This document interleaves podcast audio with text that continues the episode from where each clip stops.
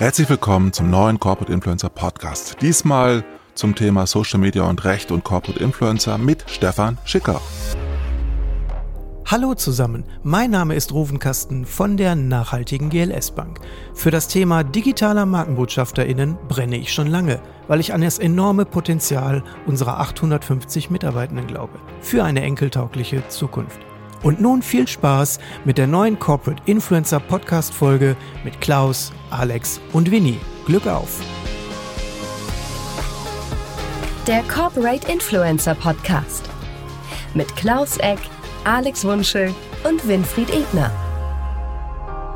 Und mit dem netten Grußwort von Ruben Carsten aus dem 570. Tag im Homeoffice, glaube ich, bei ihm. Zumindest postet er das regelmäßig auf LinkedIn oder auf Facebook. Die Frisur wird immer länger, lieber Ruben. Herzlichen Dank für das Grußwort. Auch von mir herzlich willkommen zum Corporate Influencer Breakfast. Denn heute ist es passiert. Heute früh, heute Morgen um 7.30 Uhr steht der Klaus hier immer im Studio, ich ein bisschen später und äh, startet die Maschinen für das Corporate Influencer Breakfast, das nämlich um, wie, wann genau hat es? 8.30 startet es immer. 8.30 immer. Ja, ich bin, ich bin nicht immer pünktlich da, aber ich krieg dann immer sofort die Audiodateien.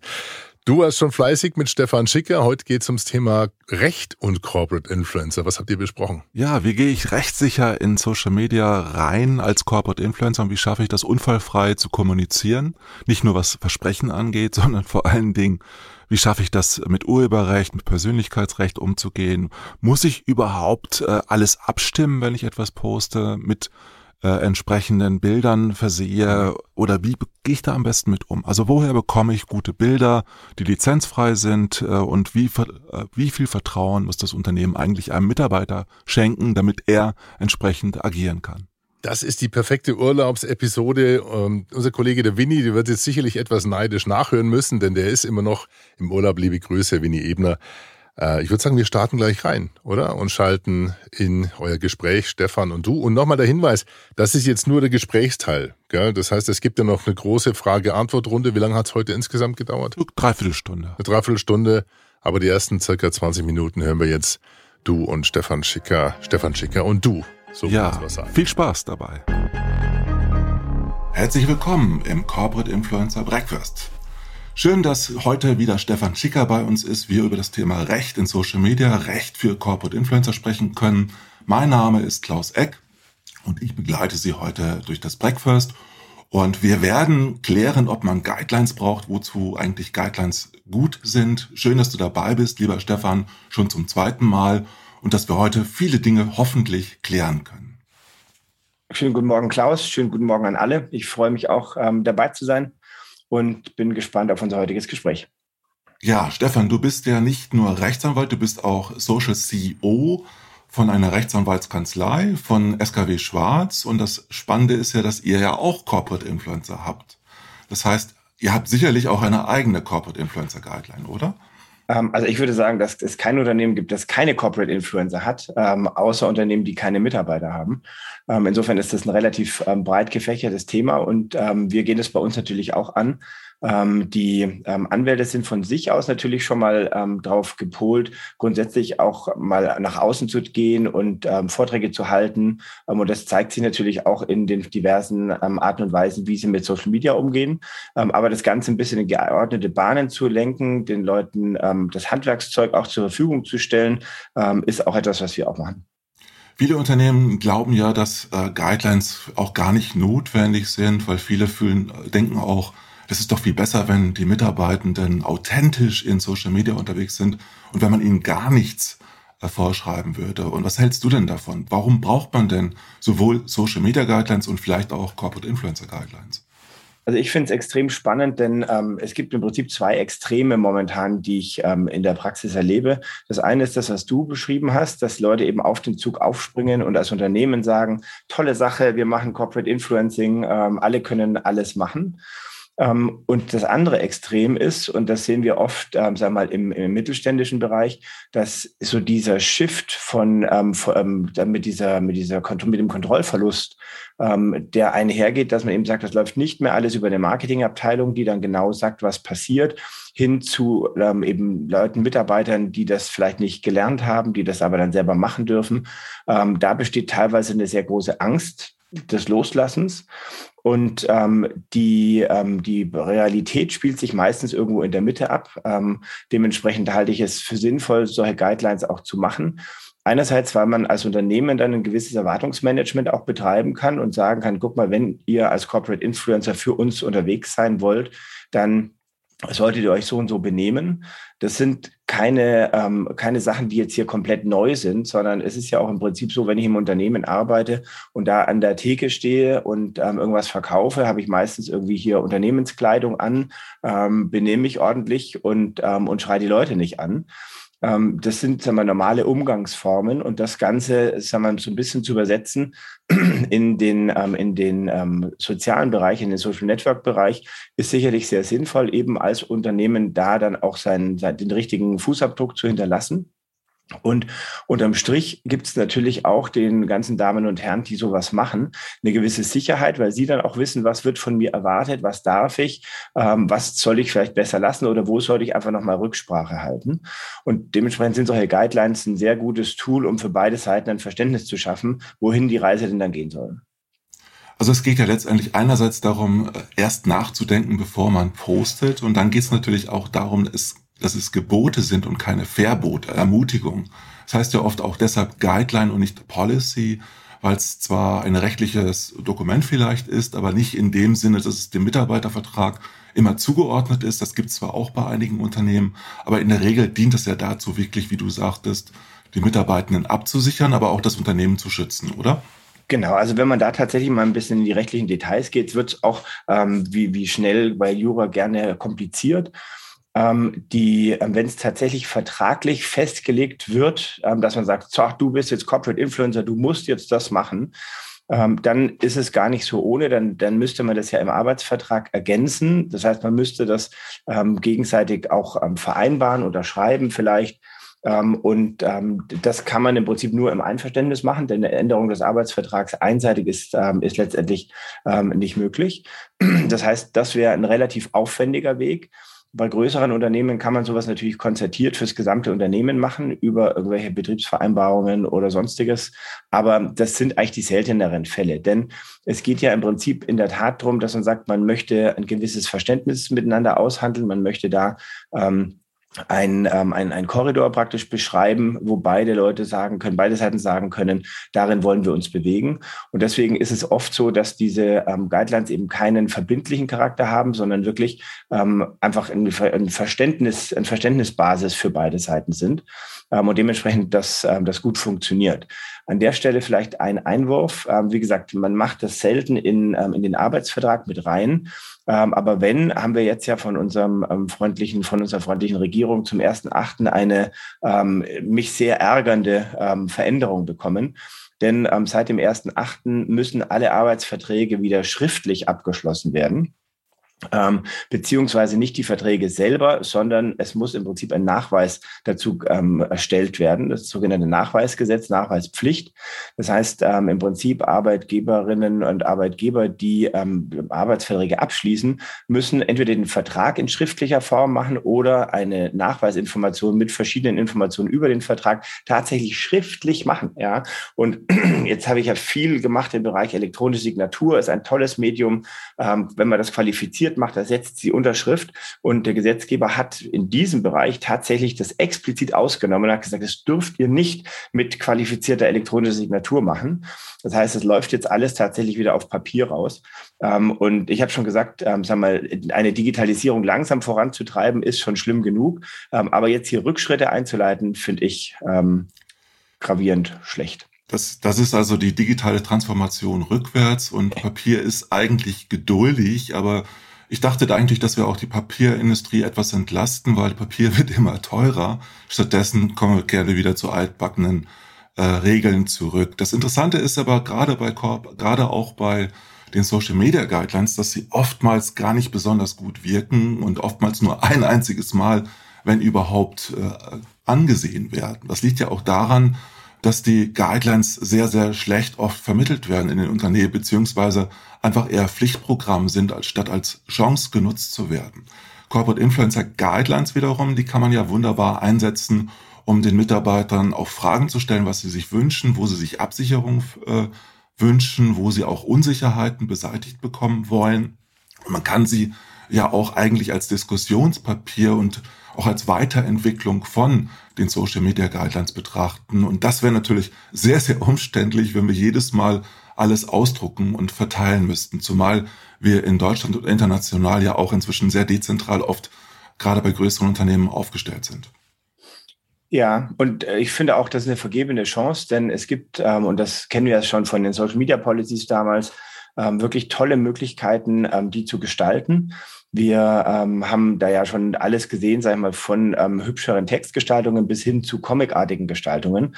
Und zugegebenermaßen ist eine comicartige Gestaltung natürlich schon auch aufwendiger, als jetzt ähm, einfach nur einen Text runterzuschreiben.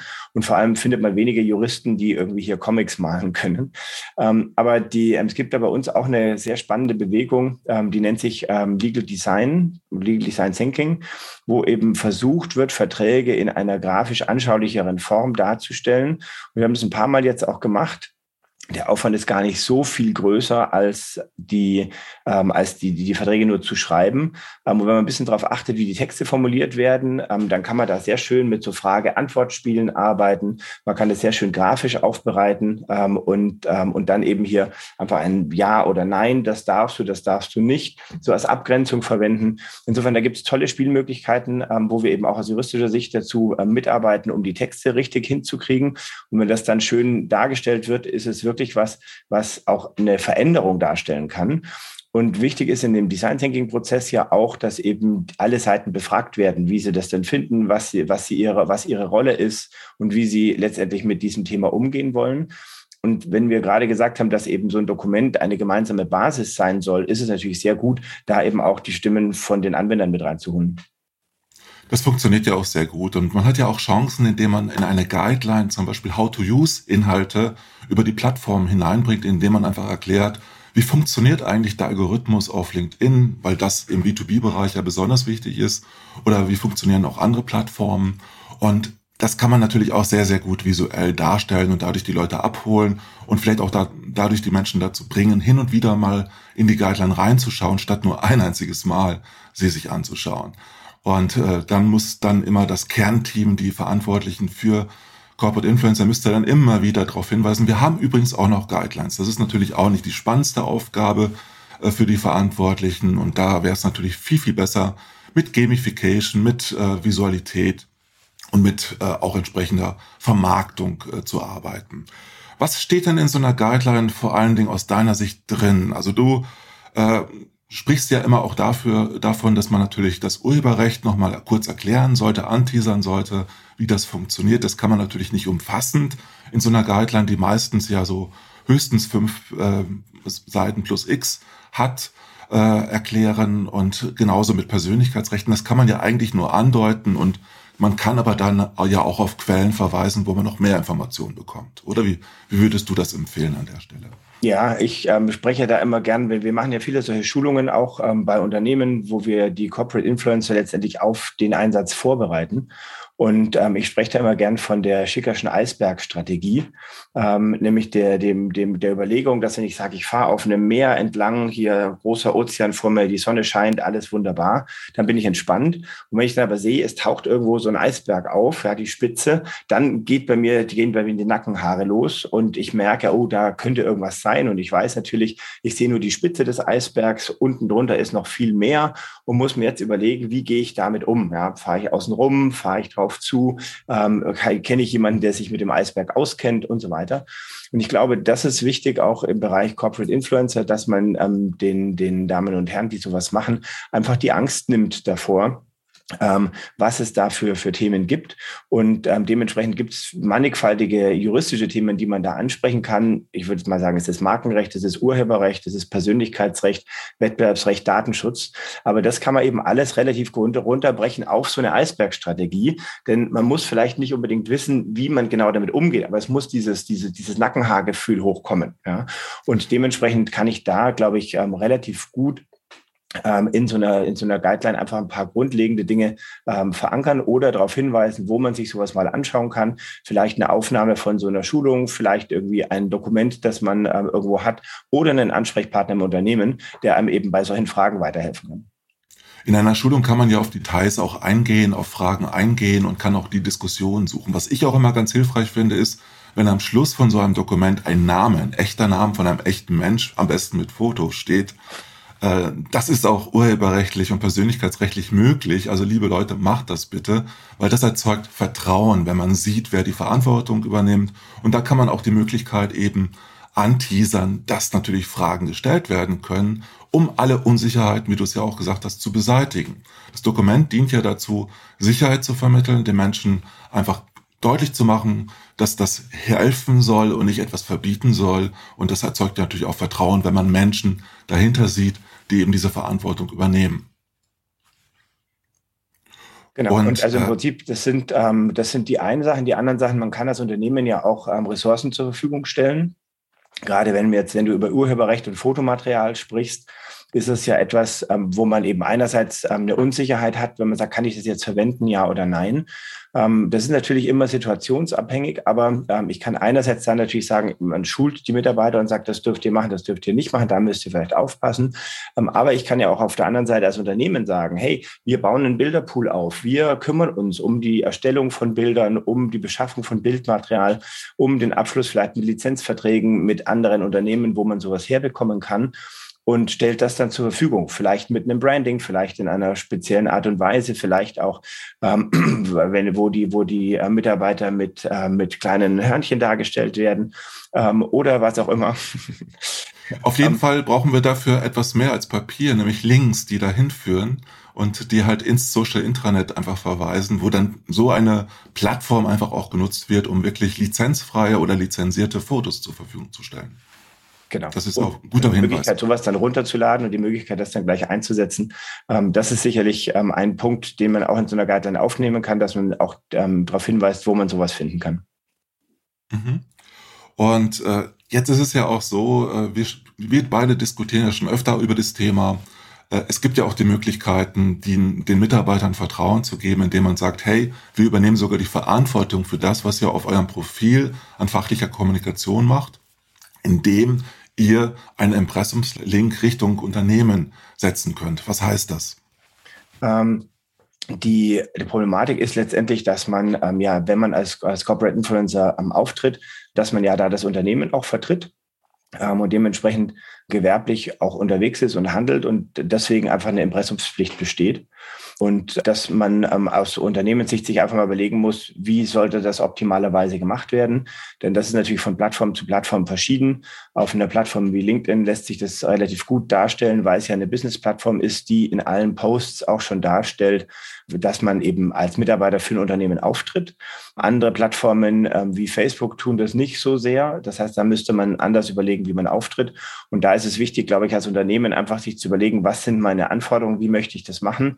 Da wird es sicherlich auch ein paar Risiken geben, die man nicht komplett vermeiden kann, ähm, weil die Plattformen sich ändern, weil die unterschiedlich dargestellt werden auf dem Rechner, auf dem Tablet, auf dem Smartphone ähm, und juristisch das aber letztendlich keinen, ähm, keinen Unterschied macht. Und dementsprechend ähm, sollte man sich da einfach überlegen, was ist eine vernünftige Strategie, wie möchte ich, dass das die Mitarbeiter umsetzen und dazu eben halt eine ähm, Info angeben. Das heißt, ich muss in meinem LinkedIn-Profil eigentlich das Impressum verlinken oder darauf verweisen.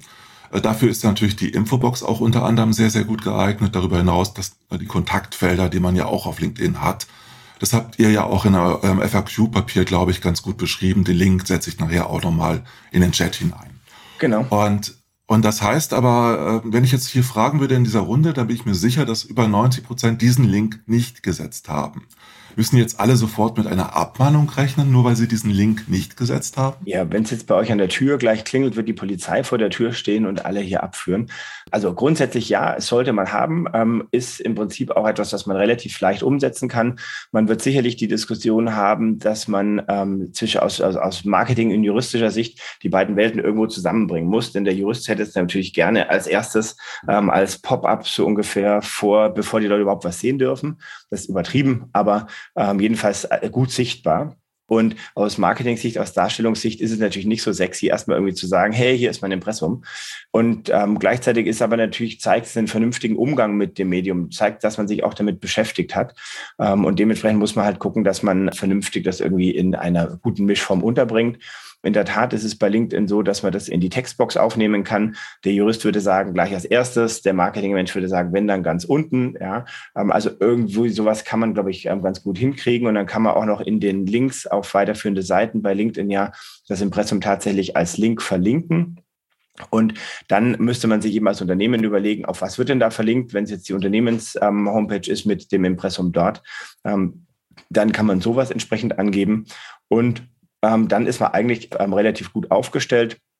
Die Aktivitäten, die jetzt gerade im Markt stattfinden, sind relativ überschaubar. Also wir haben nicht so wahnsinnig viel gehört von Abmahnungen, die für sowas erstellt werden. Auf der anderen Seite ähm, kann sowas natürlich drohen. Ähm, deswegen wäre es aus Unternehmen sich auch sinnvoll, wenn man eben so ein Corporate Influencer Programm aufsetzt, dass man einfach da Best Practice äh, Möglichkeiten entwickelt. Also es gibt ja auch viele, vor allen Dingen Hausjuristen in Konzernen, die sagen, wir machen das lieber nicht, damit die Mitarbeitenden gar nicht auf falsche Gedanken kommen und wir die Haftung übernehmen müssen. Du sagst ja, die Haftung muss man sowieso übernehmen, sobald man entsprechend die Corporate Influencer schult.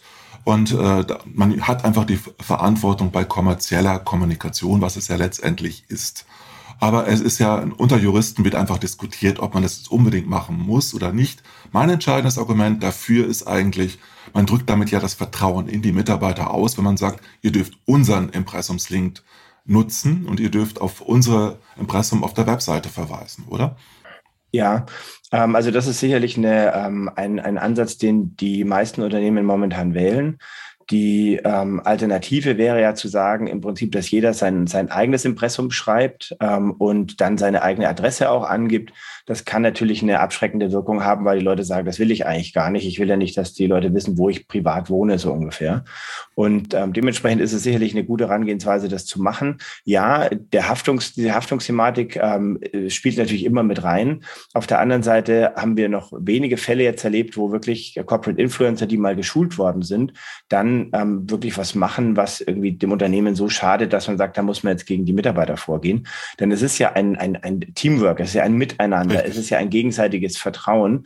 Ähm, dementsprechend macht ja auch nicht jeder Corporate Influencer, aber die dies machen, sollten natürlich das Vertrauen entsprechend genießen und dann sollte ich als Unternehmen aber auch das Vertrauen entsprechend geben. Ja, vor allen Dingen sind ja die Corporate Influencer viel besser geschult, gecoacht als alle anderen Mitarbeitenden, die auch in Social Media unterwegs sind. Also an sich ist das auch eine Maßnahme, um natürlich sich abzusichern, dass man einfach aufklärt darüber. Es gibt aber noch eine andere Komponente, die sicherlich auch von vielen noch kritischer gesehen wird. Das ist die Kennzeichnungspflicht. Wenn ich werbliche Beiträge auf LinkedIn oder auf anderen Plattformen veröffentliche, bin ich ja dazu verpflichtet, das als Werbung zu kennzeichnen, was der Tod von manchen Social-Media-Beitrag ist und vor allen Dingen auf LinkedIn nicht unbedingt äh, positiv gutiert wird. Aber ich muss ja nicht werblich posten. Ich kann ja, wie du auch sagst, an vielen Stellen auch journalistische Inhalte äh, posten und bin dadurch eigentlich auch nicht dazu verpflichtet, werblich etwas zu kennen, also etwas als Werbung zu kennzeichnen. Äh, was heißt das? Was ist werblich und was ist journalistisch aus deiner Sicht? Ja, da, ähm, da machst du natürlich ein sehr großes Fass auf das im Bereich der, der sag ich mal, normalen Influencer eine extrem große Rolle spielt. Und ähm, das kommt alles aus einer, ähm, aus einer, aus einer alten rechtlichen ähm, Regelung, die wir in, ähm, in Deutschland haben. Und das ist das sogenannte Trennungsgebot. Man möchte, dass Werbung von redaktionellen Inhalten getrennt ist. Ja, und das kennt ihr alle vom Fernsehen. Da kommt ein Film, dann kommen die Einzelmännchen und dann ähm, kommt praktisch die Werbung. Oder es kommt eben hier ein Screenshot, was heißt, Achtung, jetzt kommt Werbung. Ja, denn Werbung ist natürlich, ähm, wird natürlich ganz anders wahrgenommen, oder es sollte ganz anders wahrgenommen werden als ein redaktioneller Inhalt. Ähm, wenn ich den Leuten sage, ähm, das und das ist ein, ähm, eine tolle, ein tolles Produkt und gebe da privat eine Meinung ab, hat es natürlich einen ganz anderen Stellenwert, als wenn eben ein Unternehmen sagt, kauft mein Produkt, das ist das Beste von allen. Ähm, dementsprechend möchte man da eben eine Trennung haben zwischen der, zwischen den werblichen Inhalten und dem redaktionellen Inhalt.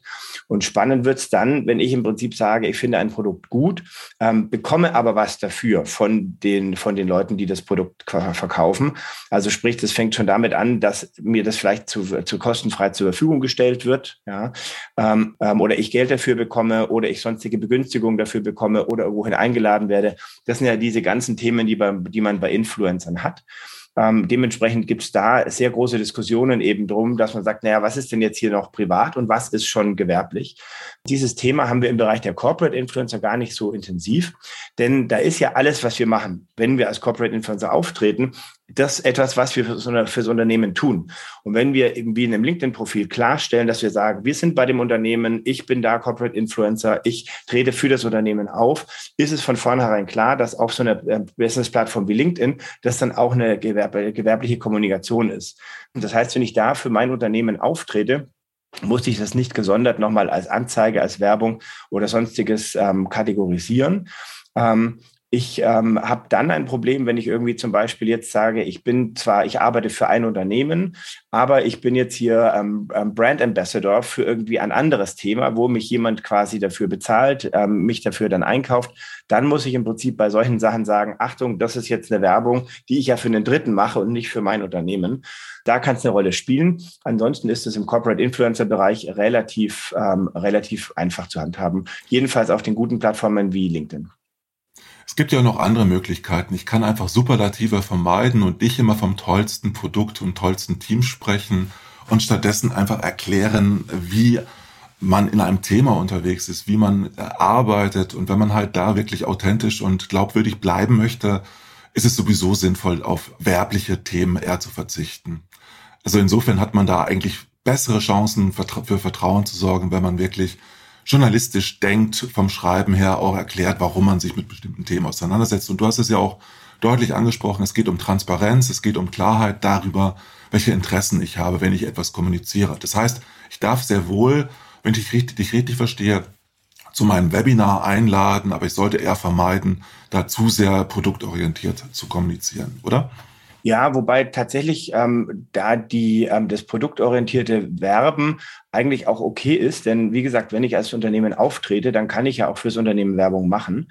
Ähm, die Frage ist, ob das so gut funktioniert. Und ich meine, wenn ich jetzt ja. als, äh, das als Sales Channel quasi ansehe und sage, kauf mein Produkt, kauf mein Produkt, dann glaube ich, ist es von der Wirkung her nicht so nicht so erfolgreich, sondern es ist eben sehr viel ähm, erfolgreicher, wenn man das eben authentisch macht, wenn man das ähm, vernünftig irgendwie hier auch rüberbringt als da irgendwie so Alleinstellungswerbung zu machen. Alleinstellungswerbung kann aus wettbewerbsrechtlicher Sicht problematisch sein. Also wenn ich sage, das ist das, ähm, das ähm, ein, ein, Produkt, das irgendwie eine Spitzenstellung hat, dann muss ich das auch belegen können. Das bringen wir auch in unseren Schulungen immer wieder zum Ausdruck, dass man darauf verzichten sollte. Aber ähm, aus, aus grundsätzlich werberechtlicher Sicht ist es okay, für das Produkt zu werben. Ähm, eher dann die Frage eben, wie der Impact ist.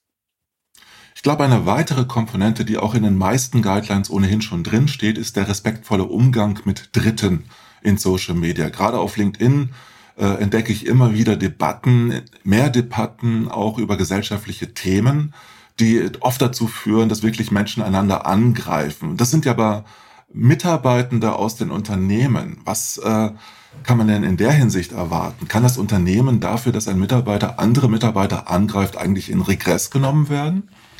Also die, ähm, die Aussagen ähm, werden dann natürlich relativ schnell im, in dem Privatbereich irgendwo auch anzusiedeln sein. Denn ähm, wenn jemand persönlich jemand anderen angreift, ist es ja eher dann eine Beleidigung oder eine Verleumdung genau. oder sonstiges. Das sind ja eher strafrechtlich relevante Sachen, die dann ähm, tatsächlich bei den Personen sich niederschlagen können. Ähm, auf der anderen Seite kann ich natürlich als Unternehmen kein Interesse daran haben, dass sowas passiert. Dementsprechend sollte man da vorher auch einfach klar mit den Leuten sprechen, ähm, dass sowas eben nicht gewünscht ist. Und ähm, die ähm, Business-Plattformen sind ja noch einigermaßen, sag mal, ähm, vernünftig ähm, im Umgangston. Ähm, die privateren Plattformen sind ja teilweise da schon sehr stark unter der Gürtellinie. Und ähm, im Großen und Ganzen, ähm, glaube ich, als Unternehmen sollte man zumindest mal aufpassen, dass wenn jemand sowas macht, man ähm, schnell dagegen auch intern vorgeht oder den Leuten dann auch einfach sagt, hey, dann bitte trete nicht mehr in der und der Form auf.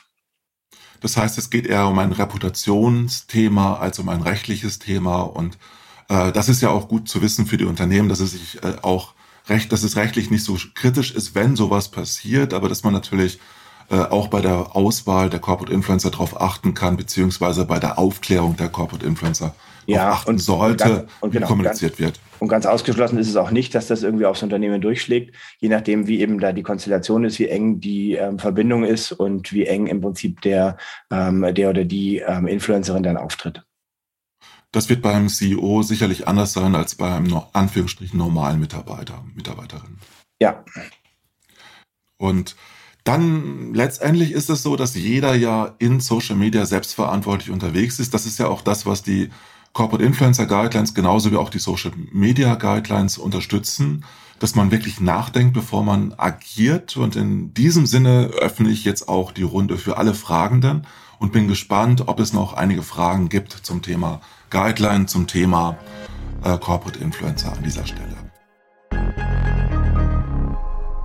Soweit Stefan Schicker und Klaus. Lieber Klaus, es war ein tolles Gespräch. Waren sehr viele Insights mit dabei.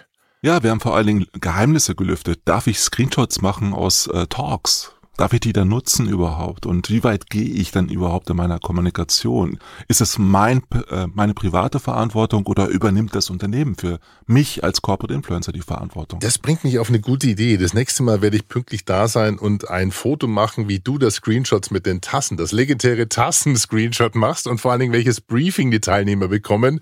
Ähm, ich glaube, davon mache ich mal eine Dokumentation. Ja, das müssen wir mit dem Anwalt klären. so viele Behind the Scenes, die wir euch bieten. Wenn ihr Fragen habt, äh, schickt euch die gerne an info at corporateinfluencerpodcast.de, ähm, die wir klären dürfen. Wir haben nächste Woche unser Corporate Influencer Community Treffen auf LinkedIn, über LinkedIn Live, also auf allen Kanälen die Ohrenspitzen und die Augen. Dann könnt ihr, können wir uns da gerne treffen und sehen uns da sozusagen zur zweiten Urlaubsepisode. Lieber Klaus, vielen Dank. War vielen toll. Dank, Alex, und vielen Spaß beim Zuhören. Das war der Corporate Influencer Podcast mit Klaus, Winfried und Alex. Die Shownotes und alle weiteren Episoden findet ihr unter corporateinfluencerpodcast.de. Eine Produktion der Klangstelle. Feinste Hörstücke seit 2005.